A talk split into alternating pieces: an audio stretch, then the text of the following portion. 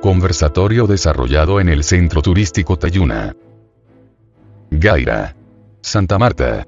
Colombia. El día 17 de agosto de 2009.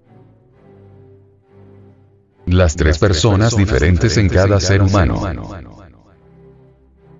Una de las más interesantes ideas que se encuentran en este sistema de enseñanza es que el ser humano tiene diferentes mentes y que el intelecto es solo una de las mentes que posee.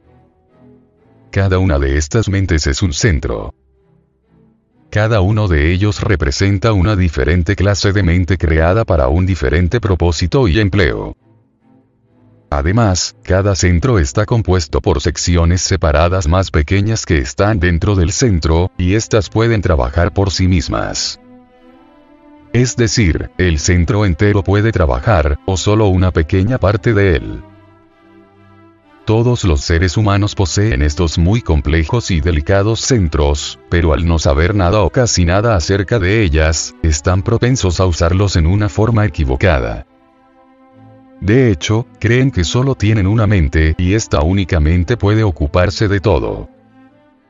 Y la idea de una mente está ligada a la ilusión de que el ser humano es uno, es decir, a la forma de fantasía que todos tienen, a saber, que el ser humano es internamente uno, una unidad, que tiene una voluntad y un yo permanente, y que posee plena conciencia y conocimiento de sí y el poder de hacer.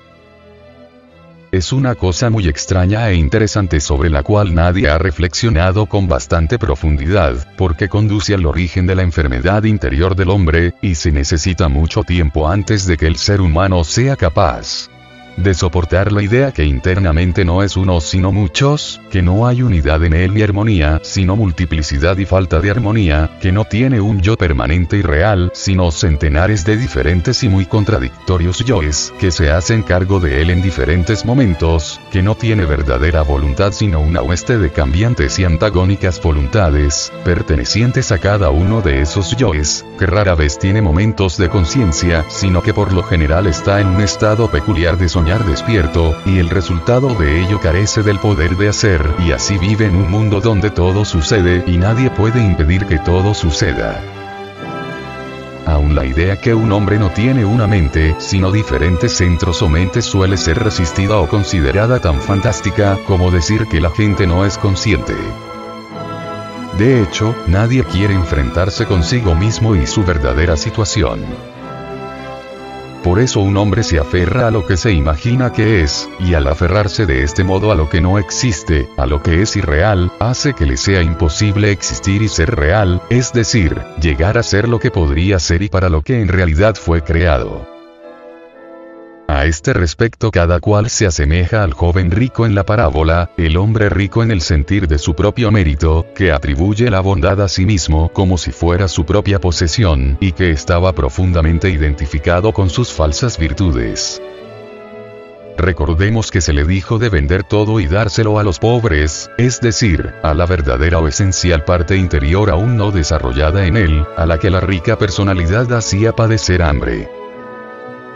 Ahora bien, es poco probable que el hombre capte algo de lo que se dice sobre el trabajo equivocado de los centros a menos que llegue a reconocer por sí mismo que existen en realidad diferentes centros en él. Todos ustedes deben comprender que esto no es una idea fantástica o una mera idea teórica. Es un hecho y es un hecho de la mayor importancia para quien quiera que desee dar un buen uso a su vida y no hacer de ella algo borroso, informe y sobre todo carente de sentido. Por esa razón lo primero que debe hacerse con respecto al trabajo práctico sobre sí es observar cuál es el centro o cuáles son los centros que están trabajando en un momento dado. Es decir, hay que practicar la observación de sí, que es el único camino que conduce a un cambio, ante todo en relación con la observación de los diferentes centros que existen en el hombre. Pero esto es muy difícil y la gente no se da realmente cuenta, aun al cabo de largo tiempo, que esos centros existen en ella. O tratan de observarlos por un momento y creen que es todo lo que se necesita. Para empezar, hay tres personas diferentes en cada ser humano. El intelectual, el emocional y el instintivo motor sexual, que corresponden a estos tres centros o mentes. Es decir, una persona piensa que es una cosa, siente que es otra, y percibe por los sentidos que es una tercera cosa, es decir, sus sensaciones, que pertenecen al centro instintivo, son diferentes de sus sentimientos, que pertenecen al centro emocional, y de sus pensamientos, que pertenecen al centro intelectual. Cada centro se divide en tres partes, y cada una de estas partes en otras tres. Cada centro se refleja en los otros, y en sus tres divisiones y tres subdivisiones.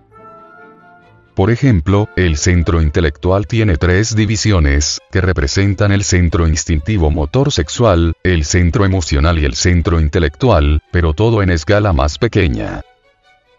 Y estos a su vez se subdividen de la misma manera en una escala aún más reducida. La parte instintiva motora de cualquier centro es la parte más mecánica y es en esas divisiones mecánicas de los centros en las que la gente pasa su vida por regla general. Pero ¿por qué la gente pasa su tiempo en las divisiones mecánicas de los centros? La respuesta es simple. Porque no requieren atención alguna.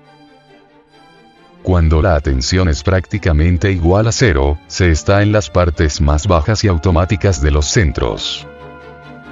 Como resultado de ello una persona dice y hace cosas sin tener idea alguna de lo que está haciendo. Otro de los resultados es que una persona no puede adaptarse a cualquier cambio o a cualquier empleo de su conocimiento, sino que se comporta en una forma absolutamente mecánica en todas las ocasiones y repite lo que conoce como una máquina. Se puede observar cuánto les cuesta a algunas personas adaptarse a nuevas ideas o condiciones, y cómo repiten como escolares todo cuanto les fue enseñado. Para llegar a las divisiones superiores de los centros, es preciso un esfuerzo de atención. Este es el principio. La atención nos pone en contacto con las partes superiores de los centros. Miremos ahora la parte mecánica del centro intelectual.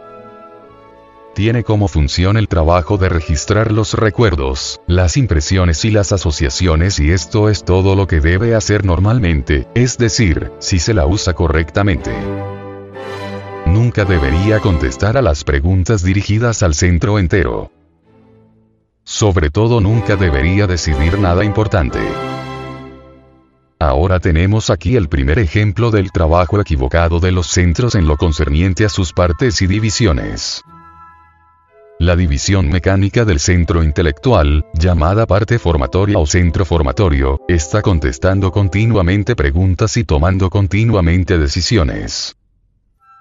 Contesta a cualquier cosa, en términos populacheros, en frases típicas y en cualquier clase de jerga contesta automáticamente y dice lo que está más acostumbrada a decir, como una máquina. O en una escala un poco más elevada, contesta siempre de un modo estereotipado, como un maestro de escuela o un funcionario del gobierno, usando oraciones bien conocidas, máximas de partido, eslogans, proverbios, dichos sabios, etc. Y lo extraño es que mucha gente siempre contesta de este modo y no se da cuenta de ello, ya sea porque no puede pensar sobre un tema cualquiera y se fía de expresiones mecánicas y hasta automáticas del centro intelectual, o porque no ve la importancia de pensar por sí misma y liberar así sus pensamientos de las palabras y expresiones mecánicas que pertenecen a las divisiones inferiores del centro. La atención nos pone en las partes mejores o más conscientes de los centros. Hay tres clases de atención. Primera.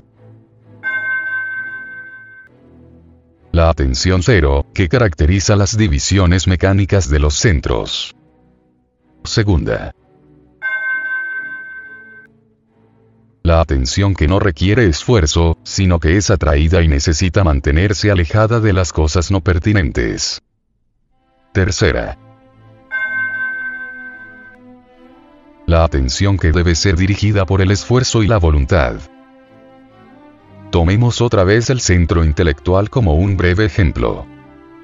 La parte emocional del centro intelectual produce el deseo de conocer, de comprender, de buscar conocimiento, de descubrir, de acrecentar nuestra comprensión, de aprender e investigar, de tener la satisfacción de saber, de abarcar más. E inversamente, el dolor de no conocer, la insatisfacción de ser ignorante, de carecer de información, etc. El trabajo de la parte emocional requiere plena atención, pero en esta parte del centro la atención no exige esfuerzo alguno.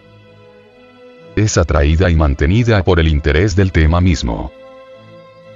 La parte intelectual del centro intelectual incluye la capacidad de creación, de construcción, de inventiva, el hallazgo de métodos, el ver las relaciones, y poner juntas cosas aparentemente aisladas en un orden o una unidad o formularias de tal modo que podamos ver la verdad de algo hasta entonces oscuro.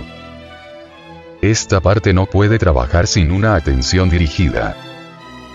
La atención no es atraída sino que debe ser controlada y mantenida por el esfuerzo y la voluntad. Por lo general evitamos hacer el trabajo que pertenece a esta parte del centro, que debido a esto a menudo no es usado. Ahora bien, de lo dicho anteriormente podemos observar en qué partes de los centros estamos.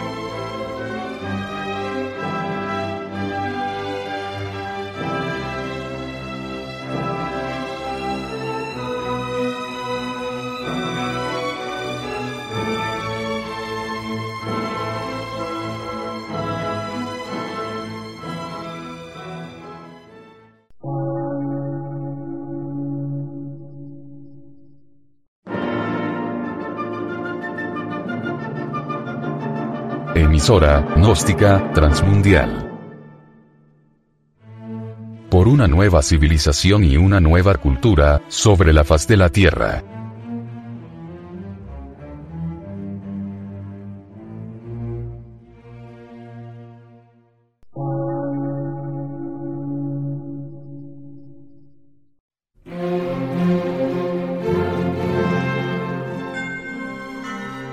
De radiodifusión.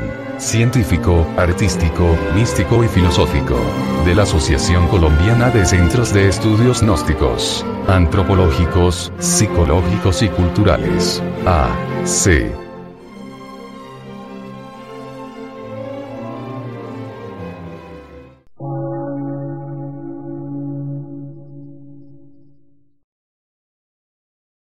Lectura en movimiento. Difusión sin fronteras.